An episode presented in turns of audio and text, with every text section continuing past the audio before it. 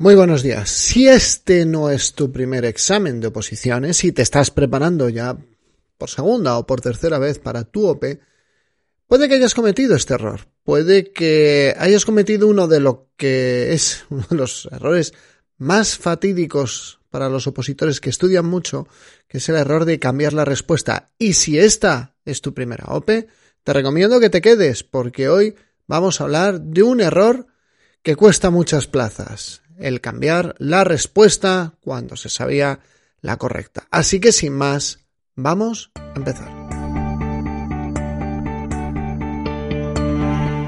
Esto es Preparación de Oposiciones de Sanidad, el podcast de EC Oposiciones.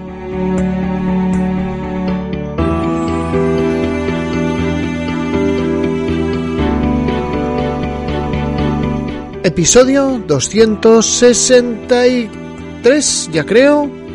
Vamos, sí, a ver, a ver, 264.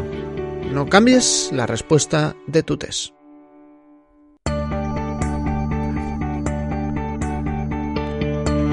Muy buenos días a todos, bienvenidos un día más. Perdonad los cambios de iluminación para aquellos que estéis viendo esto desde YouTube, ¿vale? Había algunas cosas que no estaban bien ajustadas. Bienvenidos un día más, un episodio más a Preparación de Posiciones de Sanidad, el podcast donde encontrarás consejos de estudio, técnicas de organización personal y hoy técnicas de test. Hoy vamos a hablar de test. Al menos no de una técnica pura y dura, pero al menos de fallos que no debemos de cometer cuando hacemos el test de nuestra oposición. Este podcast no está pensado para ninguna categoría profesional en concreto, especialmente está pensado hoy para aquellos que os examinéis tipo test en vuestra posición. Ya seas enfermera, matrona, técnico especialista en rayos o terapeuta ocupacional, sea cual sea tu objetivo, espero que aquí encuentres consejos y herramientas útiles.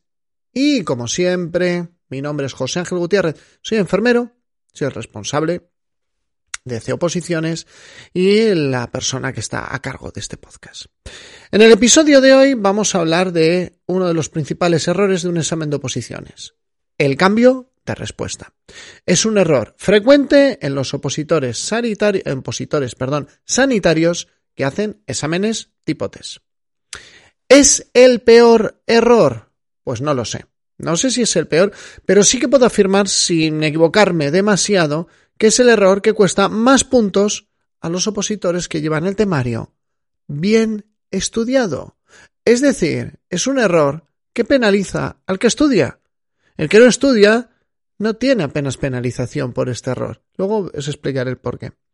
Esto es tan importante que el estudio de un opositor, o sea que, perdón, que puedo estimar que un opositor que ha estudiado bien su temario falla más preguntas por cambios e imprecisiones que por no saber.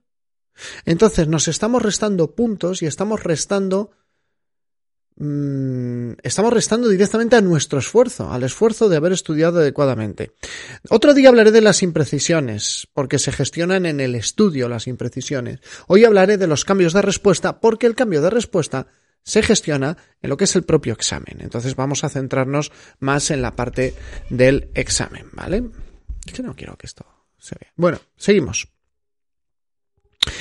Em, estos fallos son los que creo que fundamentan falacias como la del opositor que no tiene que estudiar. todos los días vemos, además ayer salió, lo comentaban en uno de, en el directo que tuvimos ayer, en el cual me decía una de, de las opositoras, sí, ahora hay que aguantar, la gente dice, yo me hice test tres meses y saqué el leer, ¿vale? Entonces, bueno, me río porque son comentarios que, que buscan más el humillar a la otra persona que contar una realidad. En este caso hay personas que em, argumentan que, bueno, no han estudiado y han sacado casi la misma nota que otros que sí que han estudiado. Esto se debe a que la persona que sí que ha estudiado comete una serie de fallos cognitivos que son los que fundamentan que baje su nota.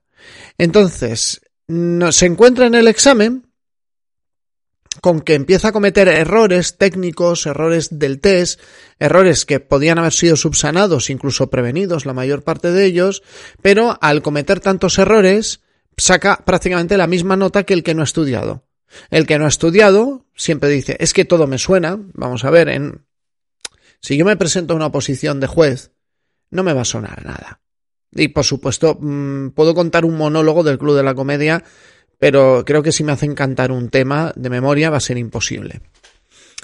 Si me hacen una posición de enfermero, lo razonable después de haber cursado los estudios es que todo me suene. Entonces el argumento que muchas personas esgrimen y no creo que escuchen este podcast. O sea, si alguno os genera incomodidad porque lo hayáis dicho en algún momento, lo siento, el objetivo no es ese, pero el argumento es, no, bueno, a mí todo me suena, lo cual quiere decir que está bien. No, eso no es.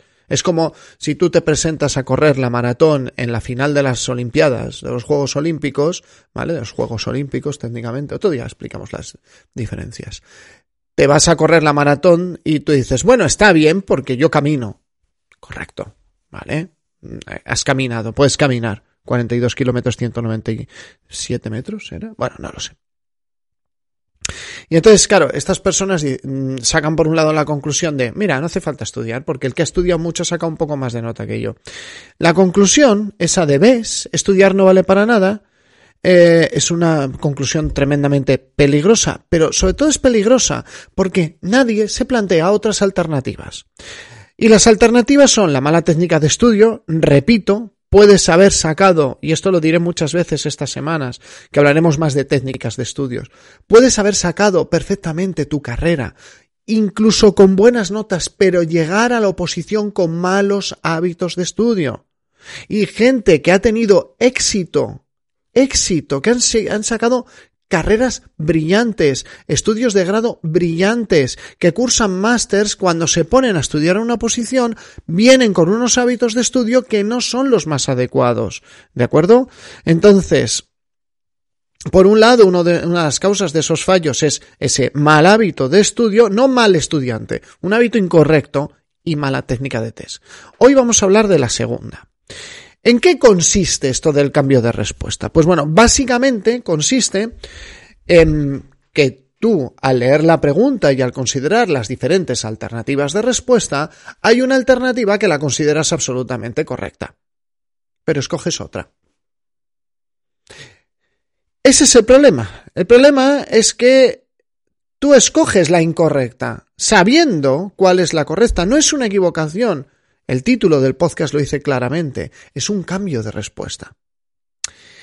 Siempre doy una máxima a los opositores que se preparan con nosotros y yo os la comparto en este episodio. Si ves una respuesta clara, aunque eso va a ser el contenido del siguiente episodio de este podcast, si ves una respuesta en absoluto clara y se te pasa por la cabeza marcar otra, no la cambies.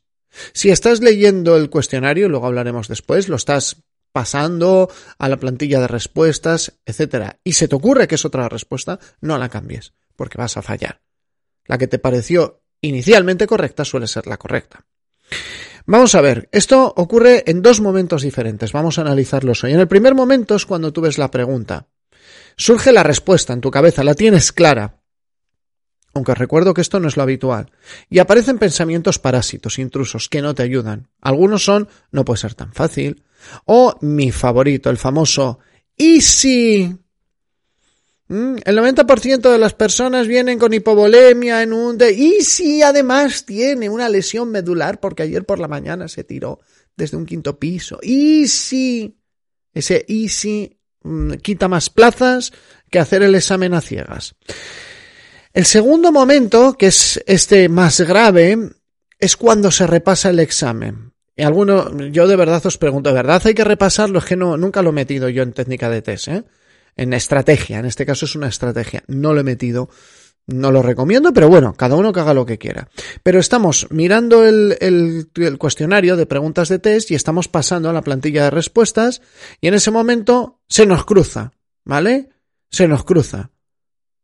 Y entonces cambiamos la respuesta.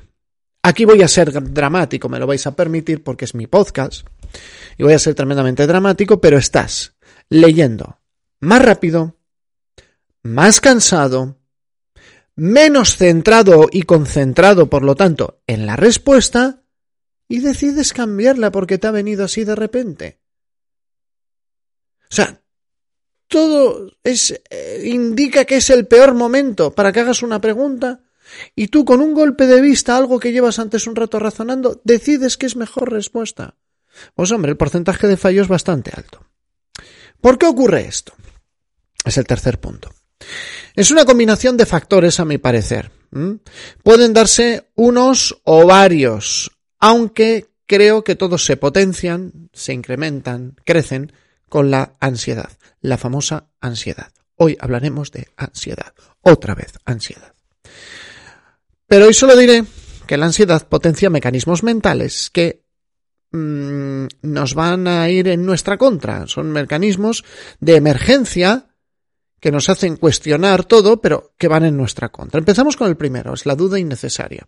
Hace muchos años, bueno, no tantos, una de esas personas que ya no escucha este podcast porque ya ha sacado su plaza, como os digo, muchos dejaréis de escuchar el podcast. Me alegro enormemente, ¿vale? Que lo dejéis de escuchar. Esto no es un compromiso de por vida.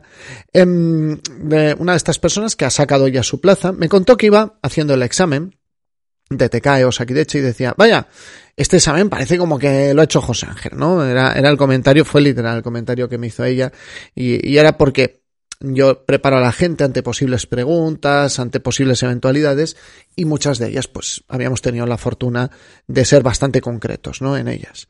Cuando llegó la pregunta 40 pensó, esto no puede ser tan fácil y cuenta que a partir de ahí empezó a acumular fallos, tantos fallos que de haber seguido con la misma, o sea, fallos de preguntas que sabía, que de haber seguido con la misma dinámica tendría la plaza en esa posición. Le costó una más, ¿eh? O sea, tampoco penséis que esto acaba en una situación dramática por no hacer caso a José Ángel, no, es, es mucho más benévolo todo, ¿vale?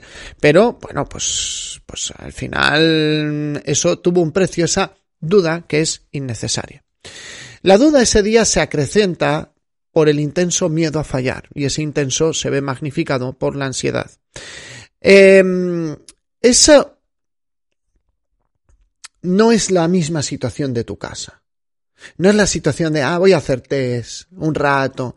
Es una situación en la que te estás jugando algo con el test, por lo tanto es normal que aparezca más tensión, ¿vale? Y es sobre todo algo muy paradójico, es dudar de no dudar. Qué raro, con lo que yo dudo, que ahora no esté dudando en la respuesta. Es bastante chungo. Otro fenómeno, otro sesgo que se acrecienta con la ansiedad es el del y si. Es la creencia errónea de que hay gato encerrado. También se da en personas que han estudiado mucho. Tú piensas, bueno, la pregunta tiene que tener trampa porque no puede ser tan fácil. Y ojo, advierto, super gran disclaimer, como dicen ahora los jóvenes, esto pasa muchísimo más al que ha estudiado mucho, muchísimo, que al que no ha estudiado. Es uno de los sesgos a la hora de hacer una pregunta de test que más afecta a gente que ha estudiado un montón, a gente súper estudiosa, como puede ser vuestro caso. La duda del y si, porque no puede ser tan fácil, solo os va a afectar a vosotros, no va a afectar a la persona que ha estudiado muy poco. Otro fallo es el, por el que se cambian respuestas es la lectura acelerada, una lectura inadecuada. Entramos en el examen, hay muchas personas que, como digo yo, entran en el examen a matar. O sea, entran ¿eh? como mm, intentando hacer todas las preguntas de tres en tres. Al examen hay que entrar despacio, respirando y como un francotirador, que va a ir atacando uno a uno a sus víctimas, que son las preguntas de test. Con esto no estoy haciendo apología de pegar tiros a nadie. Pero muchas veces entran a muerte, como un elefante en una cacharrería, y eso se basa en esa imagen del mito del superdotado. No, es que un superdotado, yo como he estudiado mucho soy muy listo, entonces leo muy rápido las preguntas, las contesto muy rápido y rápidamente ya acabo el examen en 20 minutos, 200 preguntas, dices. Pero eso, ¿quién te lo ha dicho? Eso, ¿de dónde lo has sacado? Se entra muy fuerte, se entra sin reflexionar, se entra arrasando las preguntas, sin darte tiempo a ti a pensar. Es normal entrar acelerado y es un momento tal vez de dedicar incluso hasta un minuto a respirar tranquilamente para focalizar la mente. ¿Vale? La lectura súper rápida, que todos sabemos que es de los superdotados, los superdotados todos leen súper rápido y tienen memoria fotográfica. ¿Vale? La lectura súper rápida no nos ayuda en nuestro examen de tipo test. Y ahí ocurren dos cosas, ¿vale? Lo primero es que lo mismo no cambias una respuesta que ya sabes, pero te casas con el primero que te pide matrimonio, como digo yo. Y lo primero que te parece lo pones como correcto y luego aparece la ceguera, el saltarrenglones. Es la típica pregunta que esto, los que hayáis hecho alguna oposición os habrá ocurrido de si pedían la falsa, ala, si pedían la incorrecta, eran todas menos, que pedían el síndrome de no sé qué, el tratamiento era la contraindicación. ¿Vale? Nos encontramos con eso, entonces nos saltamos por lo que os he dicho, un síntoma, un síndrome, un nombre, excepto falso, incorrecto, todas menos. Y por último nos falta la guinda del pastel. El cambiar la pregunta al final. Algunos es repasando en el examen. No hay que repasar. bueno, el que quiera que repase. Yo no recomiendo repasar justamente porque tenemos que protegernos de nosotros mismos de esta tendencia a cambiar una pregunta. Pero la otra es em, cuando se transcribe, y eso sí que lo recomiendo hacer al final. Habrá gente que os diga también visiones diferentes, todas con sus argumentos. Yo tengo los míos, están en este podcast, están en el blog y están en nuestros cursos de táctica y estrategia de test. ¿Vale? O sea, pero el que quiera lo encuentra en el blog. Además es de las primeras entradas donde hablo del foco, de la orientación de nuestra atención y de lo que hacemos. Son mis argumentos, son los que me valen, son con los que yo he sacado plazas. ¿De acuerdo? O sea, no es algo que, me inventé. Y es ese cambio de pregunta al final. ¿Por qué ocurre esto? Aquí creo que los filtros que tenemos de razonamiento, los filtros de pensamiento incluso más racional, se caen, se agotan. Y vamos perdiendo pensamiento reflexivo al final del examen y al final emergen los procesos de pensamiento más intuitivo menos reflexivo. El, razonamiento, a ver, el reflexivo es si yo os pido que me calcules 25 por 19, tampoco complicarlo demasiado, tú vas a hacer... Pero si yo pongo, te pongo una foto de una, de una cara y te digo, dime la emoción, tú vas a decir, enfadado, rápidamente. En el, en el final del examen, el primer proceso, que es muy bueno para hacer algunas preguntas de test, se ha agotado y solo tenemos el segundo proceso. ¿De acuerdo? El pensamiento más intuitivo, más impulsivo, etcétera. Y ese proceso en ese momento puede ir en nuestra contra. ¿Vale? Entonces, hemos recogido que uno de los principales fallos, primera conclusión, es el cambio de respuestas que se saben y que eso en algunas personas se produce en tal medida que ocasiona una falacia de, fíjate, yo con lo poco que he estudiado, mira qué nota has sacado, no hace falta estudiar. El segundo, el segundo punto es que es un cambio de respuesta, ¿en qué consiste esto? Un cambio de respuesta de una pregunta que sabes la respuesta correcta y que un cambio técnico te hubiese llevado acertar la respuesta. No la fallas por no saberla, la fallas por una mala técnica. ¿Qué forma toma esto? En un primer momento, porque tú lees una pregunta, sabes la correcta, pero marcas otra porque te autoconvences, o en la parte final cuando repasas el examen. Y en tercer lugar, ¿por qué ocurre esto? Bueno, pues todo ocurre por dejar que determinados mecanismos mentales se incrementen por la ansiedad. El primero es la duda innecesaria, ¿vale? El dudar del no dudar, es decir, no puedo estar tan seguro. El segundo es el fenómeno del y si yo veo la respuesta clara, pero no puede ser tan fácil. Y si el paciente. Otro fallo es la lectura acelerada. Y por último, ¿eh? El de la inhibición del pensamiento más racional por la emergencia, por la aparición de un pensamiento mucho más intuitivo, impulsivo y poco reflexivo.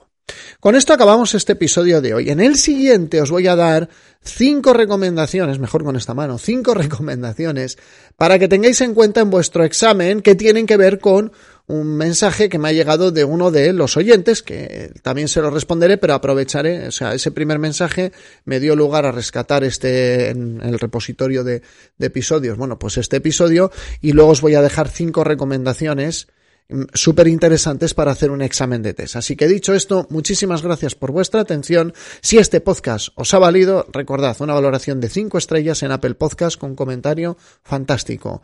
Un me gusta en iVoox con un comentario muchísimo mejor. Corazoncito en Spotify y ya sabéis, si esto lo estáis viendo por YouTube, dadle un me gusta si os parece que es valioso, que puede ayudar a gente. Un comentario aquí abajo positivo y el que quiera ver como le van llegando los vídeos, que se suscriba al canal, que lo agradeceremos enormemente y así, bueno, pues podéis difundir esto para personas en un futuro que necesiten sacar una plaza. Por lo demás, gracias por vuestro feedback, gracias por vuestra, gracias por vuestra atención. Nos vemos, nos escuchamos en el siguiente episodio de este canal.